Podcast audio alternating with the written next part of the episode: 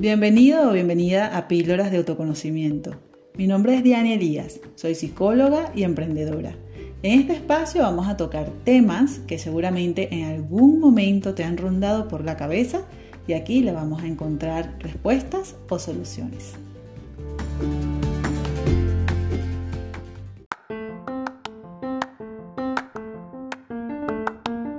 ¿Consideras que eres perfeccionista? ¿Te sientes orgulloso, orgullosa de serlo? En las entrevistas de trabajo es un cliché decirlo como si fuese una debilidad, pero incluso lo hacen con un dejo de orgullo. Por eso en el podcast de hoy quiero mostrarte la realidad acerca de esta característica, para que de ser perfeccionista comiences a sacarle partido al cuidado al detalle sin verte perjudicado o perjudicado. Además, te facilitaré algunos tips para que puedas ir soltando el perfeccionismo de tu vida. Empecemos por el principio.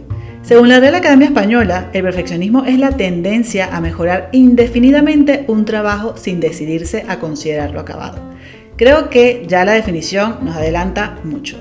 Existe el mito, que nos está haciendo mucho daño, por cierto, que dice que las personas perfeccionistas son impecables en sus trabajos, pero realmente no suelen terminarlos a tiempo por no estar satisfechos con sus trabajos.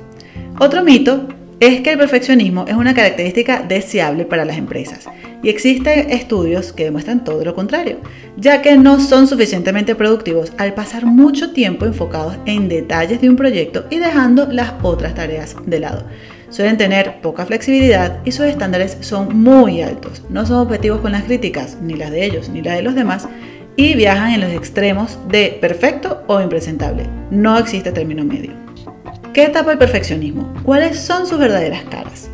El trabajador perfeccionista se manifiesta cuando es adicto al trabajo, se le dificulta delegar tareas, es indeciso, tiene la sensación que siempre puede hacerse mejor, revisa o piensa constantemente sobre el trabajo finalizado y tiene una preocupación excesiva por la respuesta de los otros. También una autoestima que depende de sus éxitos y fracasos, de la aprobación externa, una autoexigencia frustrante, miedo al rechazo y de vivir los errores como grandes fracasos.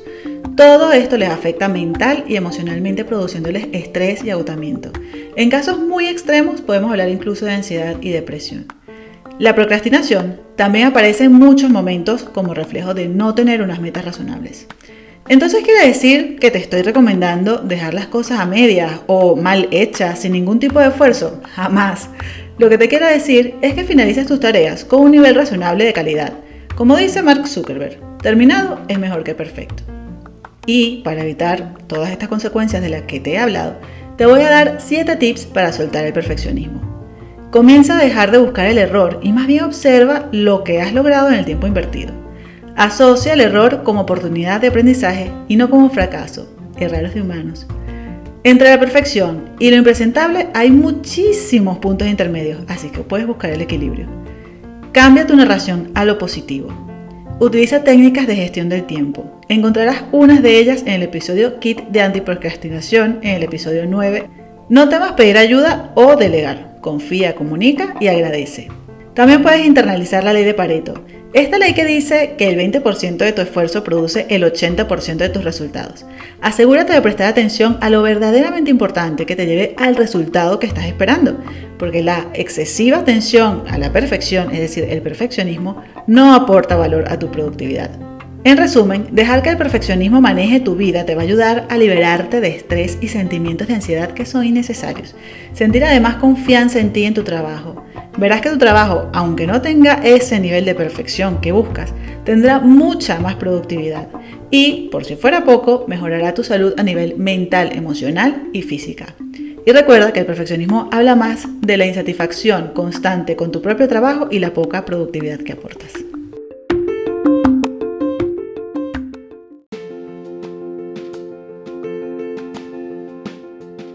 Gracias por dedicar tu tiempo a escuchar este podcast. Espero que lo hayas disfrutado y que te haya sido de gran ayuda.